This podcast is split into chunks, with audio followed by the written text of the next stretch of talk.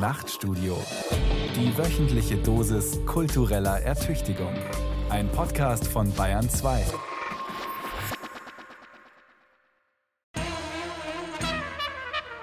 Wildes Denken. Zugeritten und moderiert von Johanna Ortmann. Ja, ja, wunderbar.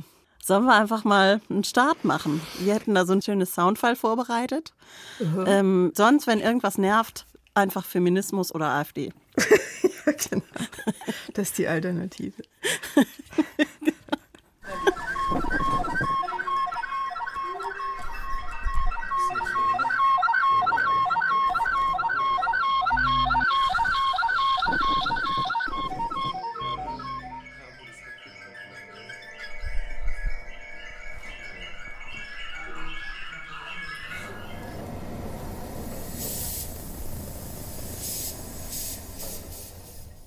Bleibt das jetzt so?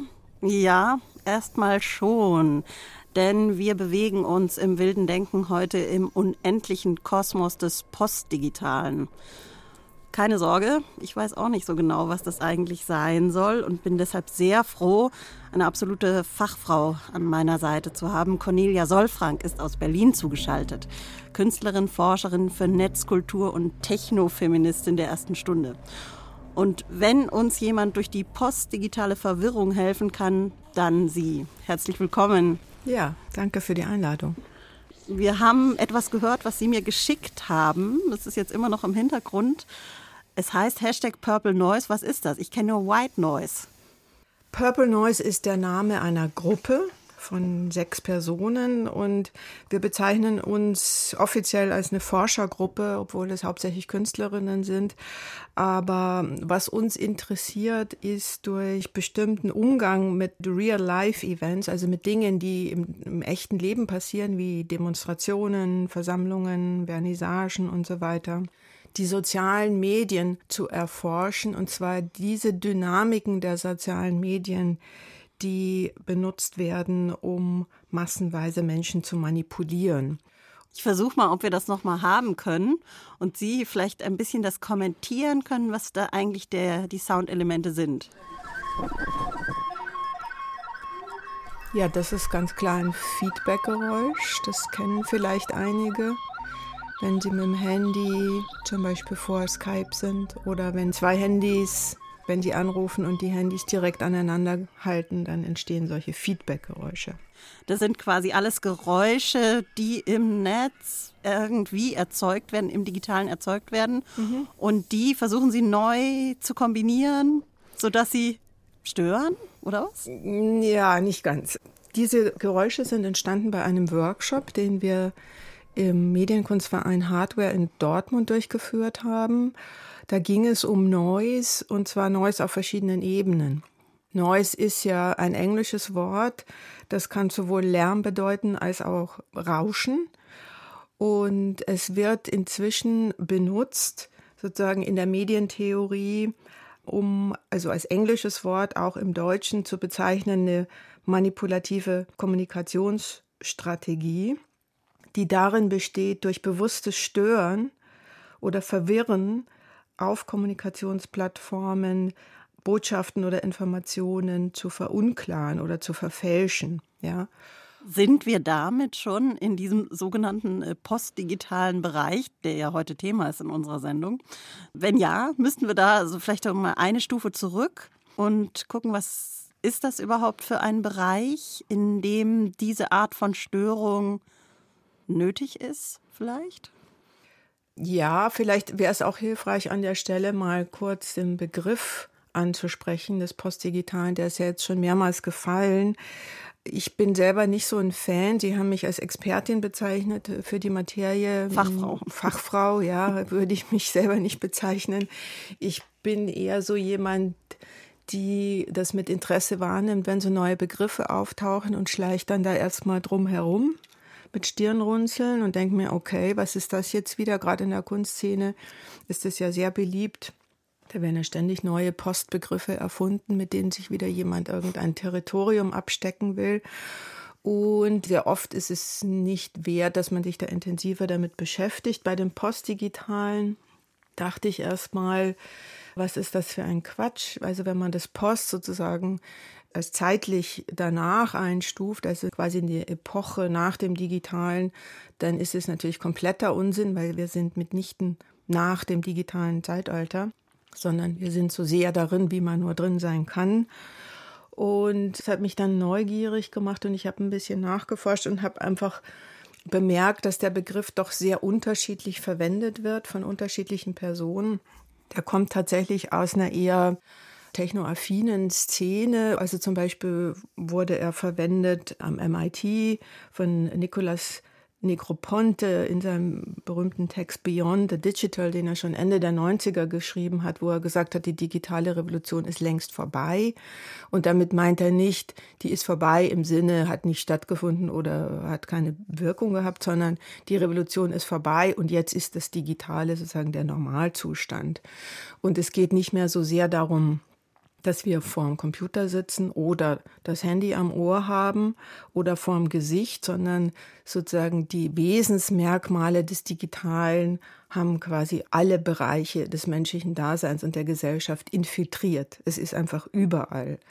Das ist so das eine und was auch ein bisschen bei ihm so den Anklang hat und bei anderen, die Gerati nenne ich die mal, also sozusagen die Leute, die wirklich vorne dran sind, auch so eine gewisse Müdigkeit, was diese Euphorie anbelangt des Digitalen, die sehr stark war in den 90ern, sozusagen diese Heilsversprechen, dass Technik immer mit Innovation und Fortschritt verbunden wird und so weiter. Das, das wird alles mit diesem Begriff postdigital erst einmal in Verbindung gebracht. Und zum Beispiel die Theoretikerin Christina Grammatikopoulos spricht von einem Expanded Space, in dem sie sagt, dass Online und Offline sozusagen inzwischen ein Kontinuum sind, die man gar nicht mehr trennen kann. Diesen Expanded Space, den Sie angesprochen haben, den werden wir noch weiter verfolgen. Mhm. Verharren wir erstmal an diesem eigentlich ja ziemlich interessanten Punkt zwischen Heilsversprechen und Resignation. Was folgt daraus? Alles wieder sein lassen? Zurück zum alten, analogen Leben? Nix da, wir haben es gehört. Das Digitale hat seine Tentakel schon zu weit ausgefahren. Die Umwälzungen sind zu massiv, die kapitalistische Durchdringung des ehemals anarchischen Netzes auch. Können wir es mit seinen eigenen Mitteln zurückerobern, durch gezielte Störungen, wie Cornelia Solfrank das tut, zum Beispiel mit dem Glitch, den sie schon angesprochen hat und den wir jetzt auch noch mal genauer in den Blick nehmen wollen. Der ist nämlich nur im total digitalen möglich, ein Fehler in elektronischen Schaltkreisen oder Bildprogrammen und ein Genre der elektronischen Musik, das das Unperfekte feiert. Aber nicht als nostalgisches Retro, sondern als progressiver Akt. Und wie soll das im richtigen Leben funktionieren?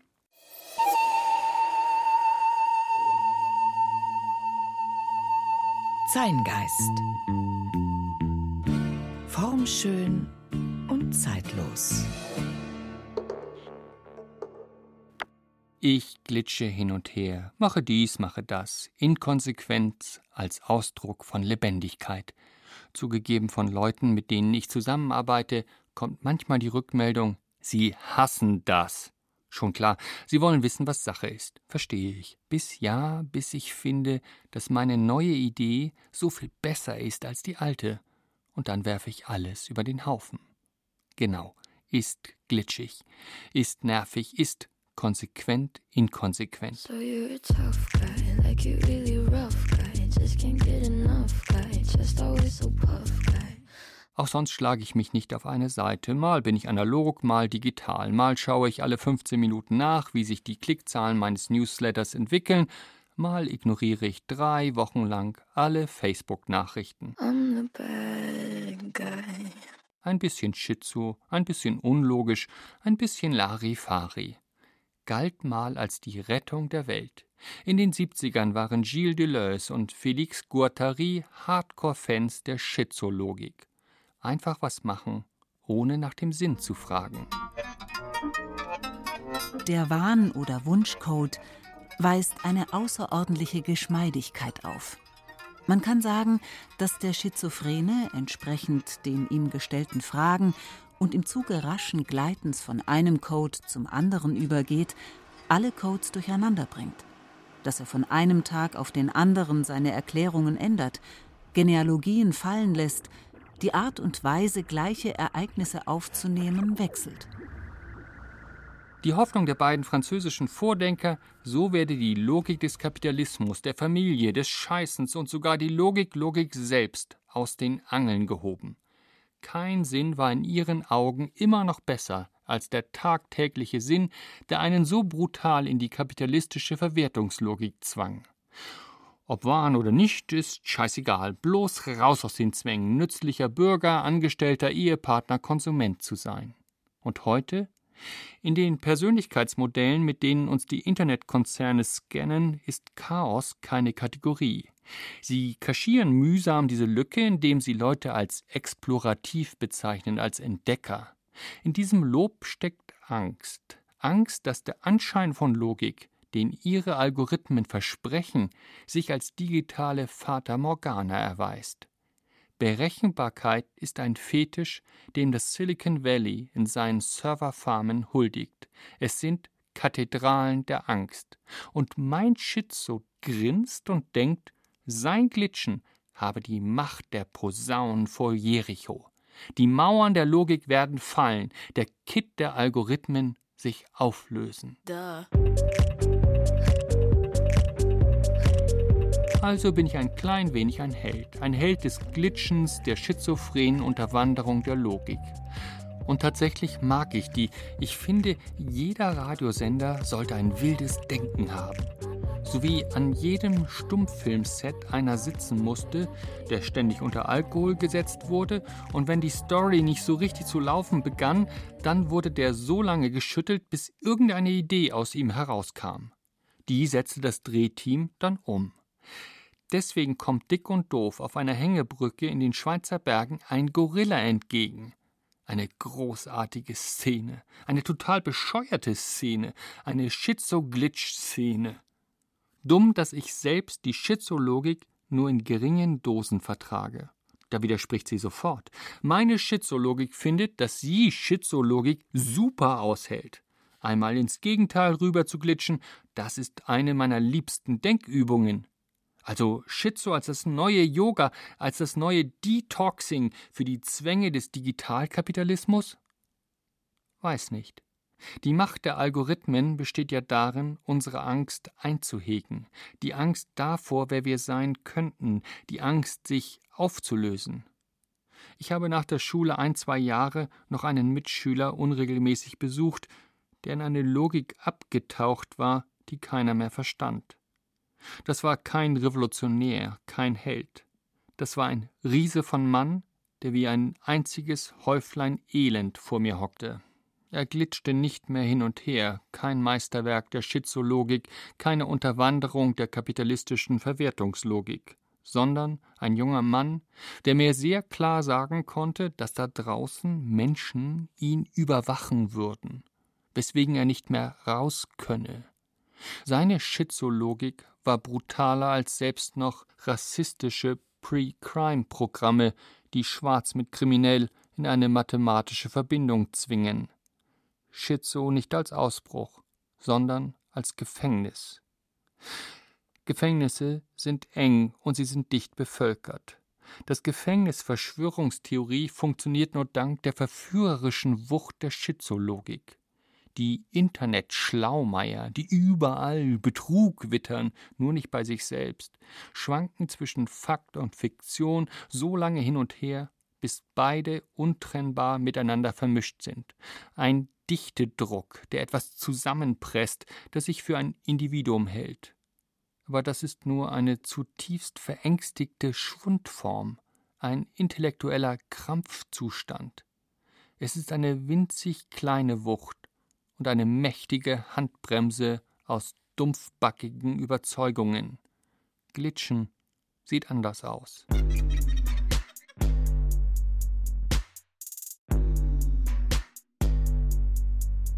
Also, liebe Nachtstudiosi, ihr Bewohnerinnen und Bewohner der glitschigen Zone zwischen Helligkeit und Dunkelheit, seid vorsichtig mit euren Mitteln. Lernt eure Ängste kennen und liebt eure Lust, sie herauszufordern. Seid chaotisch, seid der Wechselstrom des Denkens. und verzeiht euch, wenn ihr mal bloß funktioniert. Dann kennt ihr den Feind. Heute Kleinfamilie, morgen Revolution, übermorgen Landpartie und alles wieder gleich zurück. Es lebe das Glitschen.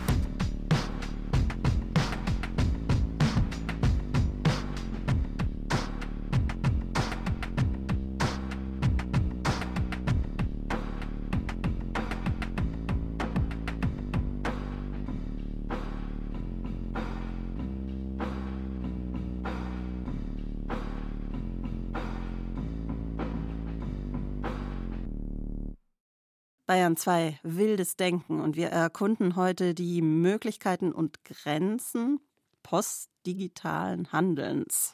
Und zwar zusammen mit der Künstlerin Cornelia Solfrank. Frau Solfrank, wir haben vorher versucht, diesen Begriff postdigital irgendwie zu fassen zu bekommen. noch weiter zurückgedacht wäre ja oder noch einen Schritt vorgedacht wäre ja dann zu fragen, sind wir denn dann überhaupt schon postdigital und wie viele von uns sind postdigital? Also ich denke in dem Sinne, wie ich den Begriff verstehe, nämlich, dass es diese ganz starke Verbindung gibt zwischen unserem Alltagsleben und sozusagen Wirkungsmechanismen, Prinzipien des Digitalen sind wir auf jeden Fall im Postdigitalen. Was ich eben auch noch wichtig finde, was vielleicht nicht so ganz deutlich wurde, eben diese materielle Komponente des Digitalen, ne? also die ja immer basiert auf materiellen Trägern, auf Leitungen, Kabeln, unsere Computer, die Maschinen, vor denen wir ständig sitzen, das kommt ja irgendwo her. Das ist ja nicht aus Luft, sondern es sind materielle verschiedene Elemente, Produkte, die da zusammengebracht werden, Produktionsmechanismen, Naturstoffe, die dafür gewonnen werden. Jetzt haben Sie das äh, Chaos, was das mit sich bringt, um es mal so zu bezeichnen, am Anfang schon ein bisschen umrissen, jetzt nochmal ergänzt, auch durch solche Themen wie Umwelt. Und das finde ich, da ist man eigentlich dann am Kern der Frage, denn man ist ja überwältigt von dem, was einem sozusagen einzingelt. Und wie kann man in dieser derzeitigen globalen gesellschaftlichen Situation überhaupt noch subversiv handeln als postdigitales Wesen? Mhm. Da würde mich natürlich als erstes mal interessieren, was verstehen Sie unter subversiv? subversiv, äh, spürbar gegen den Strom. Wir sind dermaßen eingebettet in, in, in diese Strukturen, die von wenigen großen Playern beherrscht werden. Und wir sind aber nicht direkt damit konfrontiert, sondern immer eher subtil und indirekt. Die sind sehr unsichtbar, diese Strukturen. Und in dem Moment, wo man anfängt, bewusster zu machen und, und unseren Workshops, eine Reihe von Workshops, äh, die heißen Consciousness Raising Workshops, da geht es tatsächlich darum, das Bewusstsein zu trainieren in Bezug auf Technik. Und da, in dem Moment, wo man das realisiert hat, wie übermächtig eigentlich ähm, diese Player sind, mit denen wir es zwangsläufig zu tun haben. Es gibt keine Alternativen für Technik vielleicht einige in Russland und einige in China, die unabhängig sein wollen von den großen amerikanischen Konzernen. Das ist ja für sich schon interessant, ja, dass die tatsächlich an Alternativen arbeiten, hardware- und softwaremäßig. Wir hier in Europa sind das nicht. Und dann ist natürlich die Frage, die auch schon angeklungen ist bei Ihnen, was kann man dagegen tun? Und das allein zu stören oder das Stören alleine ist ja erstmal nicht wirklich eine Maßnahme, die was verändert, sondern durch das Stören, also dieses Purple Noise, äh, durch diese Interventionen, die wir machen in den sozialen Medien, äh, bedienen wir sie ja einerseits. Auf der anderen Seite ist es für uns, sind es einfach äh, Versuchsanordnungen, wo wir erstmal überhaupt versuchen zu verstehen, wie sie überhaupt funktionieren, indem wir eben bewusst Dinge lancieren, Falschmeldungen lancieren und so weiter, um zu sehen, wie verbreiten die sich, wie kann man das manipulieren und so weiter. Damit haben wir es noch längst nicht geändert, sondern ich, wir sind erstmal in, im Moment in einer Phase der Bewusstwerdung, wo wir versuchen zu verstehen, was überhaupt los ist, was sehr komplex ist. Gerade als Individuen stehen wir da Mächten gegenüber, die so groß sind, dass man eigentlich am liebsten sich einfach umdrehen würde und sagen würde, ach, das interessiert mich jetzt doch nicht. Es erscheint einem relativ hoffnungslos dazu intervenieren. Nichtsdestotrotz glaube ich, so eine Kombination aus einer Neugier überhaupt erstmal und dann auch sich kleine Bereiche zu erobern, wo man auch ein bisschen mit Spieltrieb und Spaß Dinge machen kann, wenn man zum Beispiel, wir haben zum Beispiel eine Demonstration gehackt, eine feministische Demonstration, in dem wir massenweise Schilder da verteilt haben auf der Demo, davon Fotos gemacht haben und die im Internet gepostet haben, so dass wir sozusagen diese Demo, die real stattgefunden hat, die haben wir umgewandelt zu einer Demonstration unserer Sache. So. Und wenn man das dann sieht, wie sich das viral verbreitet und plötzlich, und wir waren vor Ort tatsächlich nur drei Personen, wie man sieht, wie man mit solchen Mechanismen einfach Manipulationen betreiben kann, dann ist das schon relativ interessant und man guckt plötzlich Medienbilder, also gerade auch in sozialen Medien anders an. Wie die Maßnahmen aussehen könnten konkret, die wir selber ergreifen können und wie vor allem Feminismus und digitale Selbstermächtigung zusammenkommen können. Das werden wir gleich in der dritten Runde versuchen zumindest anzureißen. Davor aber müsste man ehrlicherweise mal anmerken, dass wir bisher nur über den einen und auch eher kleinen Teil der Menschheit gesprochen haben, nämlich jenen, der entweder sehr technikaffin ist oder ein sogenannter Digital Native, also ein digitaler Eingeborener. Und da stellt sich natürlich die Frage, wie kann man, wenn man zu keiner dieser Gruppen gehört, dennoch im digitalen und vielleicht sogar postdigitalen Raum agieren? Palzers Papierflieger. Nachrichten aus dem Elfenbeinturm. Meinen ersten Rechner legte ich mir Ende der 1980er Jahre zu, einen Atari, den man noch mit Programmdisketten füttern musste, damit das Gerät überhaupt wusste, wofür es zu gebrauchen war. Damals war ich 33, also zu alt, um noch zu den ohnehin erst Jahre später auf der Bühne erscheinenden Digital Natives gerechnet werden zu können. Seit deren erstmaligem Auftritt 1996 bin ich heimatlos, einerseits kein Digital Native, andererseits immer auf dem Laufenden, was meine digitale Umwelt betrifft. Im Hinblick auf den Cyberspace, der als solcher kaum noch angesprochen wird, bin ich kein Immigrant, eher ein Sympathisant, allerdings einer mit leichter Tendenz zum Exil. Das Telefon ist nicht nur das unauffälligste, sondern zugleich das am meisten unterschätzte Kommunikationsmittel der Gegenwart.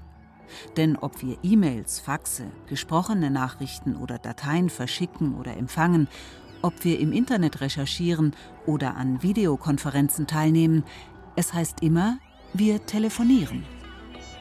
Sagen Stefan Münkler und Alexander Rösler in ihrem Essay Telefonbuch. Digitalität bedeutet folglich zunächst alles auf der Welt bekommt nach und nach seinen eigenen Telefonanschluss. Menschen, Tiere, Gegenstände, letztlich wohl auch jedes einzelne Molekül und Atom. Alles nur eine Frage der Miniaturisierung.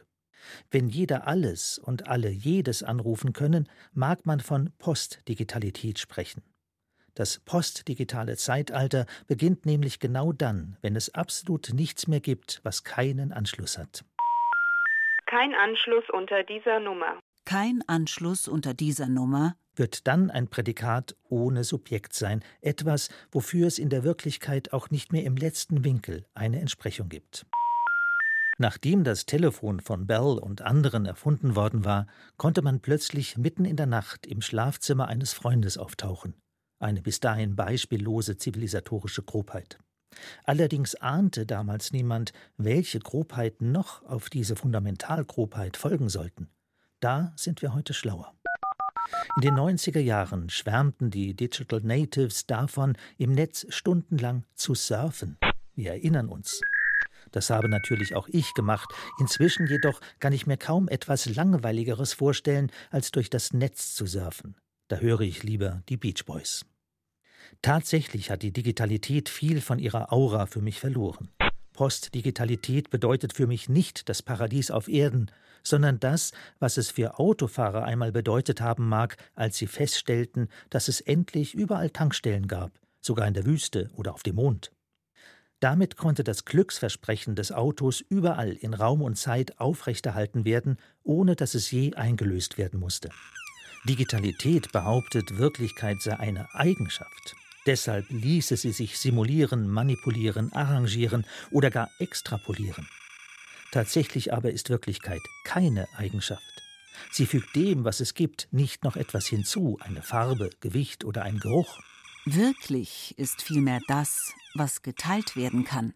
Wenn ich träume, dass ich ins Kino gehe, kann ich nach dem Aufwachen niemanden, der mich im Traum im Kino begleitet hat, fragen, wie der Film gewesen ist. Das geht nur, wenn ich wirklich mit Freunden im Kino gewesen bin. Bei einer Videokonferenz teilen wir nur das wechselseitige Antlitz, also das, was wir uns zeigen. Personen aber geben einander in einer wirklichen Begegnung zu verstehen, dass sie selbst noch etwas jenseits dessen sind, als was sie sich zeigen. Das Defizitäre einer Videokonferenz spürt jeder, der an einer teilnimmt. Das spricht nicht gegen Videokonferenzen. Es spricht für wirkliche Begegnungen. Digitalität verschiebt alles, was geteilt werden kann, ins Mentale, wo ich es nur noch mit mir selbst teile. Wie eine Zeichnung verringert es die Wirklichkeit um eine komplette Dimension. Man hält das Erlebnis einer Videokonferenz für vergleichbar mit dem Erlebnis einer Begegnung.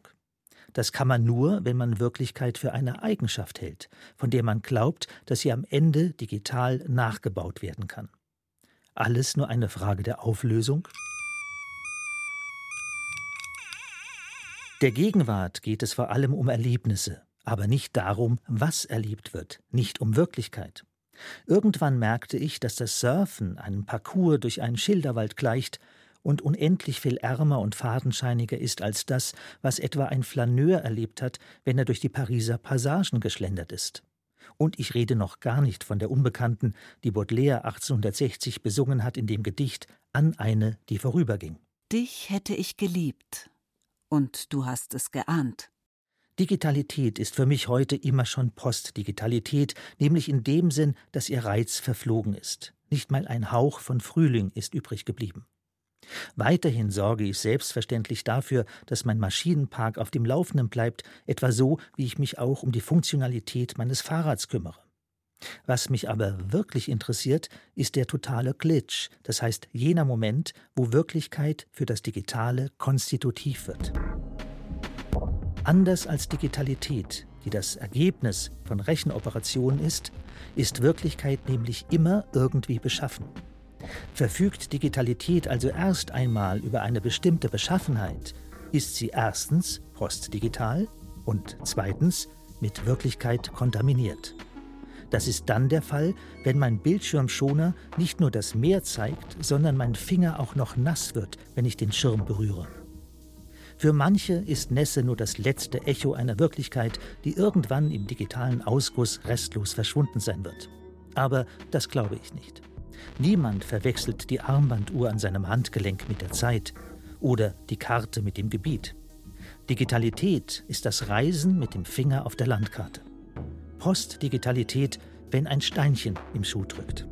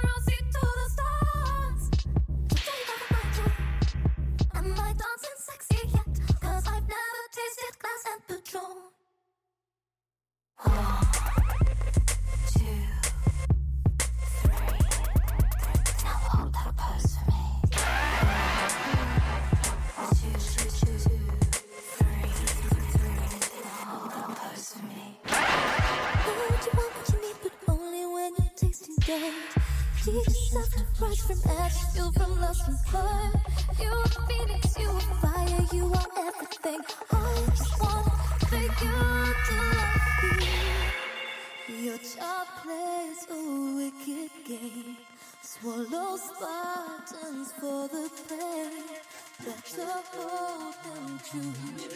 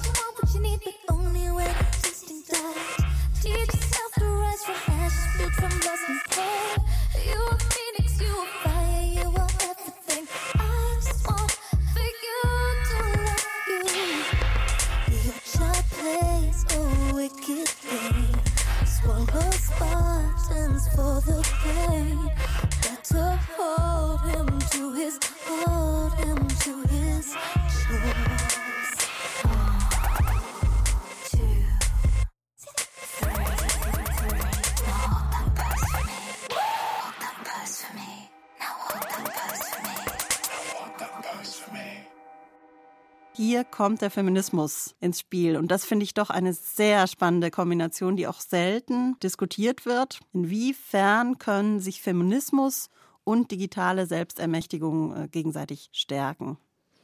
Ja, das ist eine Frage, die mir oft gestellt wird. Wie, wie, wieso braucht man da Feminismus dazu? Oder was hat das Den braucht man ja immer. Also die Frage würden wir jetzt erstmal hier nicht stellen. Braucht man immer. Was aber gerade an diesen technikbezogenen Themen interessant ist, dass Technik ja bei uns zumindest, es gibt andere Regionen der Welt, wo das ein bisschen anders ist, sehr männlich konnotiert ist. Also der weiße männliche Ingenieur ist sozusagen der Inbegriff der Technikkompetenz, ja, und auch der Männlichkeit. Und an dieses Bild, das ist wirklich sehr hartnäckig, hält sich das. Und im Gegenteil, es wird sogar wieder verstärkt im Moment.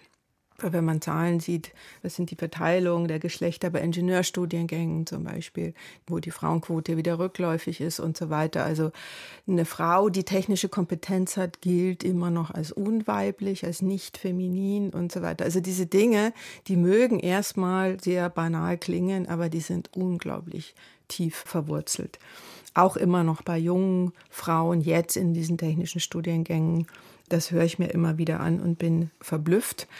Und mich hat es zurückgeführt in die 70er Jahre, wo eben diese Consciousness Raising Groups Zu den Sitzgruppen oder diese Kreise, von denen hat meine Mutter mir immer es erzählt. waren immer Kreise, auf jeden Fall, weil jede andere Anordnung ist ja eine hierarchische, in der man zusammenkommt mit davon ausgehend, jeder hat eine Erfahrung, jede hat eine Erfahrung, die sie mitbringt, die ist wertvoll.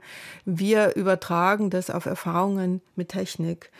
Und da gibt es sehr viele sehr intime Erfahrungen, über die die Leute eigentlich gar nicht sprechen, weil es gar kein Forum oder sowas gibt dafür. Es gibt gar keinen Raum, wo man sagt, so, Sich zu outen bei technischen... sich zu outen, dass man zum Beispiel jetzt wieder nicht weiß, was man für ein Handy kaufen soll. Lieber ein teures oder ein billiges oder gar kein Smartphone und so weiter. Also sozusagen auf einer vernünftigen Ebene, ohne dass man gleich entweder zugeschüttet wird mit Marketing oder mit Ideologie oder mit irgendwas. Es ist sehr, sehr schwierig.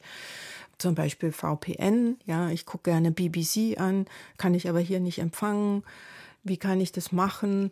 Geht es nur, wenn ich das kommerziell mache und so weiter oder Peer-to-Peer-Netzwerke und so. Es gibt ganz viele Themen, die eigentlich irgendwie schon präsent sind, die aber jetzt nicht ein bisschen mehr erfordern als nur einen Browserklick. Wo kann ich das lernen und wie kann ich das lernen? Und da greift auch schon wieder so ein feministischer Ansatz wo ich einfach merke in den Workshops oder was ich kenne aus dem Hacker-Umfeld ist, wenn man da eine Frage stellt, kriegt man die als Antwort, read the fucking manual.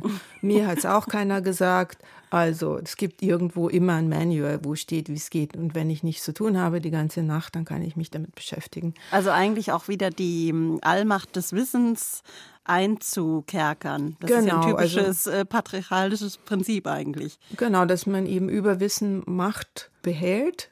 Und es gibt auch sehr viele feministische, pädagogische Ansätze, die eben genau den umgekehrten Ansatz haben. Erstens, es gibt keine dummen Fragen und zweitens, Wissen wird geteilt, sodass wir gemeinsam an Dingen arbeiten können.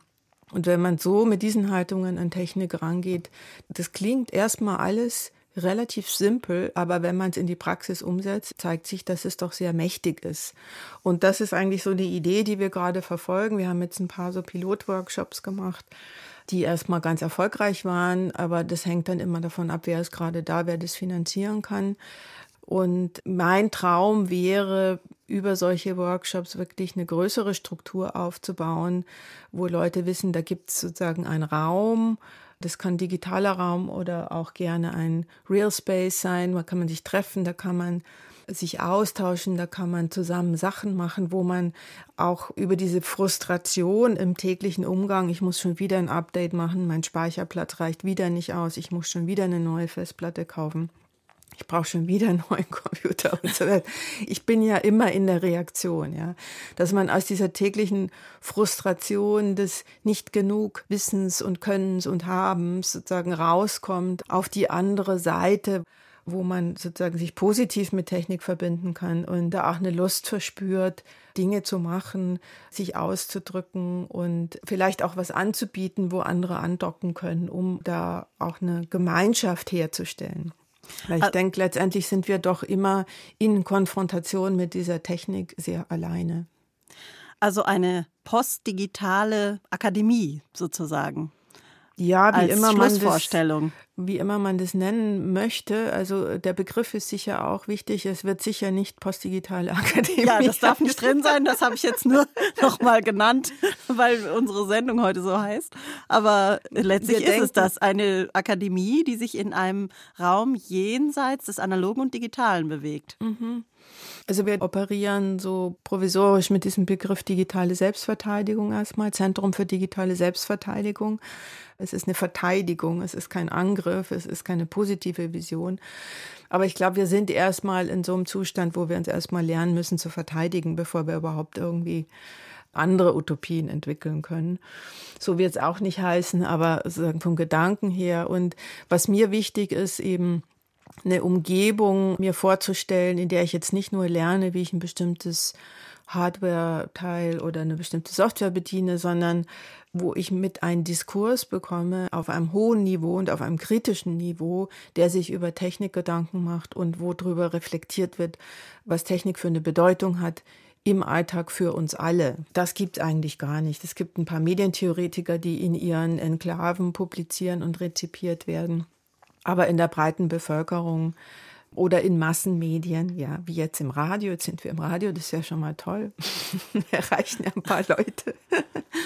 Aber einfach diese Ideen zu streuen, ja, es, es ist nicht banal und es ist nicht egal, dass ich ein Smartphone bediene, sondern es hat unglaubliche Auswirkungen und die besser zu verstehen. Darum geht es im Moment digitale Selbstverteidigung und feministischer Technikdiskurs. Diesem Aufruf von Cornelia Solfrank schließt sich das Nachtstudio uneingeschränkt an. Das waren Ausflüge ins unbekannte Postdigitale im wilden Denken heute, unterstützt von der Künstlerin Cornelia Solfrank. Wir waren sehr froh, dass Sie uns zugeschaltet waren. Vielen Dank. Ja, sehr gerne. Und zum Schluss dieses postdigitalen wilden Denkens geht es noch in ein Land, in dem die Gesellschaft im digitalen Prozess scheinbar schon ziemlich weit ist. Wie ist das, wenn das Leben im Digitalen. Oh, Ihr Handy, Frau Solfrank. Es hat doch noch mal geklingelt. Bisschen zu spät. ja, ich werde jetzt nicht rangehen. Me, myself und Matzko. Sommer, Regen, Copenhagen. Zum Geburtstag habe ich mir und meinem Wolfsrudel einen Ausflug in die Hipster-Metropole geschenkt und bin ab Minute 1 eingeschüchtert, weil um mich herum nur freundliche, entspannte und wahnsinnig gut angezogene Menschen sind, die in Cafés und Restaurants damit beschäftigt sind, freundlich, entspannt und gut angezogen in Designklassikern der 40er und 50er abzuslacken. Mit dem Taschenrechner in meinem Handy rechne ich mir aus, dass die 6 Millionen Dänen uns ungefähr 10 Lichtjahre voraus sind. Dänemark ist Vorreiter in der Energiewende Ölheizungen sind dort ab 2020 verboten. Das Essen ist regional, ökologisch und fair trade. Das Volk ist fleißig und wohlhabend und das Ganze drumherum auf geradezu organisch anmutende Weise digitalisiert. Yeah, baby! Die Dänen haben alles, was sie brauchen und bezahlen via Mobile Pay, also mit Smartphone oder Armbanduhr. Und wissen Sie was, liebe Nachtstudio-Eulen? Sie haben sogar noch erfolgreiche Sozialdemokraten. Oh mein Gott! Yeah, baby! Das ist unbezahlbar. Kein Wunder, dass sogar der Eisbär mit der dänischen Flagge wedelt. Aber sie stinkt eben nicht unter dem Arm. Wir Schaufenster bummeln durch die Fußgängerzone. Der Einzelhandel boomt, trotz Amazon. Schließlich bietet die dänische EU-Kommissarin Margrethe Vestager den Tech-Riesen die Stirn. Lauter irre, geschmackvolle und bunte Dinge liegen in den Auslagen der Schaufenster. Vor einem Herrenausstatter bleiben wir andächtig hängen, denn er bietet krasso gemusterte Herrenanzüge. Na, wie wär's, sage ich zu meinem Mann. Maßgeschneidert für deinen Nachtstudio-Boss. Mach mal ein Foto für ihn. Mal wieder wühle ich in meinem Rucksack nach meinem Handy, das mir aufgrund meiner Abneigung, dass man heute rund um die Uhr für alle erreichbar sein soll, immer eher eine Belastung ist als Erleichterung, und schicke dem Chef das Foto von den bunten Anzügen. Und es scheint sich um Gedankenübertragung zu handeln. Welcome. You've got mail. Liebe Frau Matzko, sehen Sie, schon wieder haben Sie sich vom Benachrichtigungston ablenken lassen. Kaum erklingt ein Pling, schon stehen Sie bereit. Womit wir beim Thema wären, der schönen Welt des Nicht-Digitalen. Sie wissen, ich bin den analogen Dingen zugetan, vor allem wenn es sich dabei um schillernde Anzüge und ausgefallene Schuhe handelt. Und bis vor kurzem war ich ein bekennender Freund des abendlichen Schaufensterbummels aber leider haben sich zu viele Modeläden in Verkaufsstände für Handtaschen verwandelt. Denn auch das Analoge bevorzugt, was sich besser verkaufen lässt. Jetzt dürfen Sie ein paar Minuten über das Off sinnieren, wie schön es ist ohne unsere digitalen Taktgeber. Dann aber brauche ich Ihren fertig produzierten Beitrag, ein digitales Schmuckstück, das Ihren analogen Lebenswandel finanziert. Ihr Chef, der sich jetzt mit einem sehr intimen Objekt zurückzieht, einem Buch. Ein Buch? Nostalgie. Das ist ja heutzutage schon fast so spleenig wie CDs kaufen oder UKW-Radio hören. Beinahe schon Nostalgie. Aber damit schmust der Chef wie immer mit dem Zeitgeist. Nostalgie einschlägige Hipsterportale wie Hypebeast, Golem oder The Awesomer haben diesen Sommer ja aufgeregt berichtet, dass auf Kickstarter eine Crowdfunding-Kampagne lief, bei der man Geld investieren kann in einen Walkman. Sie kennen diese Geräte, so ein Walkman, den trägt man ja am Gürtel und hat einen Kopfhörer auf und lässt sich ununterbrochen berieseln. Musikalische Lustspender haben sie den mobilen Kassettenrekorder damals genannt. Und er wurde in Deutschland natürlich am Gürtel getragen, genauso wie die ersten großen Mobilfunkgeräte. Der Deutsche zeigt eben gern, was er hat. Der stylische Däne ist da zurückhaltender. Die Neuauflage des Walkman hat übrigens einen Bluetooth-Anschluss und eine Record-Taste zum Aufnehmen. Weil aber keine Sau mehr Leerkassetten daheim hat, legt die Firma ein leeres 60-Minuten-Tape bei. Süß. Ich gebe zu, ich hätte mir das Ding fast auch bestellt.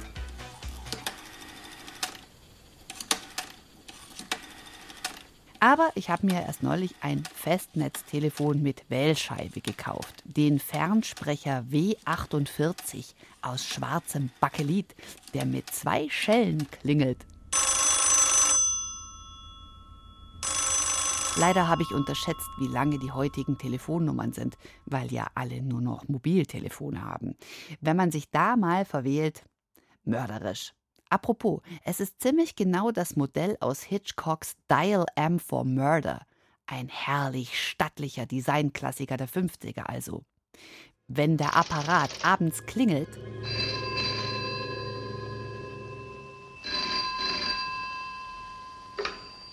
Hallo? Dann lässt Faddy vor Schreck seine Tasse Bier fallen. Ich, Gerhard. Hallo? Alf, sag Kate bitte, Hey Kate, ich soll bitte zu dir sagen. Was habe ich mir mit diesem Fernsprecher eigentlich gekauft? Welche Sehnsucht habe ich damit befriedigt? Ich sehne mich ja nicht nur aus Designgründen nach den guten alten Analogzeiten. Es ist die Sehnsucht nach dem Off. Wenn man den Stecker gezogen oder den Hörer von der Gabel genommen hat, war man einfach nicht erreichbar. Es war die Zeit, in der man sich verbindlich verabredete, ohne kurz vorher noch zehn WhatsApp-Nachrichten zu schicken, dass sich der Treffpunkt noch kurzfristig ändert. Es herrschte mehr Verbindlichkeit, bevor alles schnurlos an einem vorüberging. Und es gab feste Bürozeiten.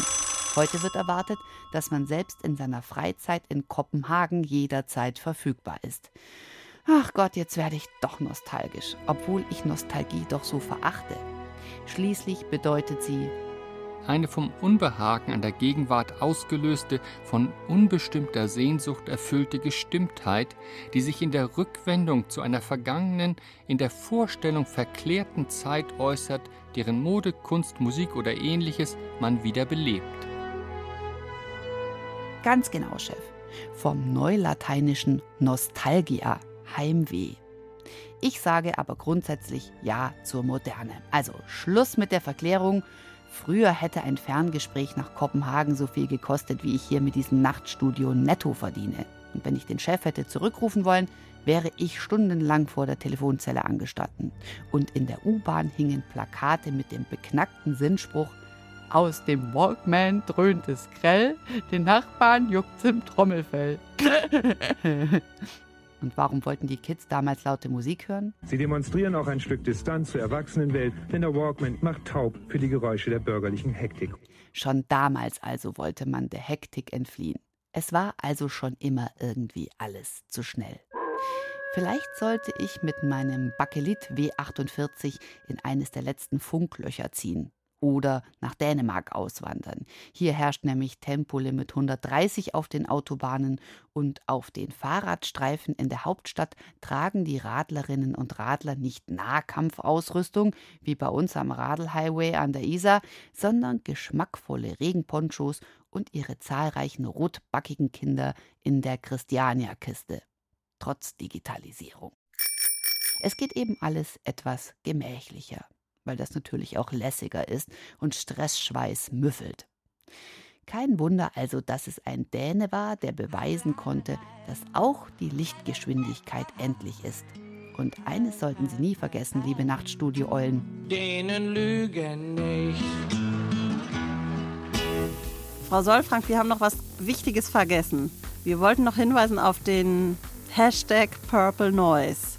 Da kann man im Endeffekt verfolgen, was sie tun. Mhm. Also ganz wichtig, Hashtag Purple Noise für alle, die das jetzt ein bisschen interessant fanden, worüber wir gesprochen haben. Man muss es nicht nur sich passiv anhören, sondern man kann da ganz aktiv werden. Ähm, unter dem Hashtag Purple Noise finden Sie, findet ihr unsere Aktivitäten auf verschiedenen Plattformen, Instagram, Facebook, Twitter natürlich. Wir haben auch eine Webseite, weil die so ein bisschen konsistenter ist. Die können wir besser kontrollieren. Auf den anderen Plattformen verschwinden immer mal wieder Dinge. Und ja, ihr könnt uns beitreten und wir können Sachen zusammen machen. Ja, man kann Workshops selber organisieren in verschiedenen Städten. Wir sind demnächst wieder in Hamburg tätig Ende November und es wäre toll, wenn wir sozusagen ein Purple Internet sehen würden. Ein Aufruf zur Überwindung der digitalen Scham, denn die Idee ist ja auch, es sollen viele werden. Mhm. Vielen Dank. Nach den Nachrichten geht es hier weiter mit den Radiotexten und der USA-Reise von Joan Didion im Sommer 1970. Sie beschrieb damals die dortigen Verhältnisse, die bis heute Amerika spalten. Einen schönen Abend wünscht Joanna Ortmann.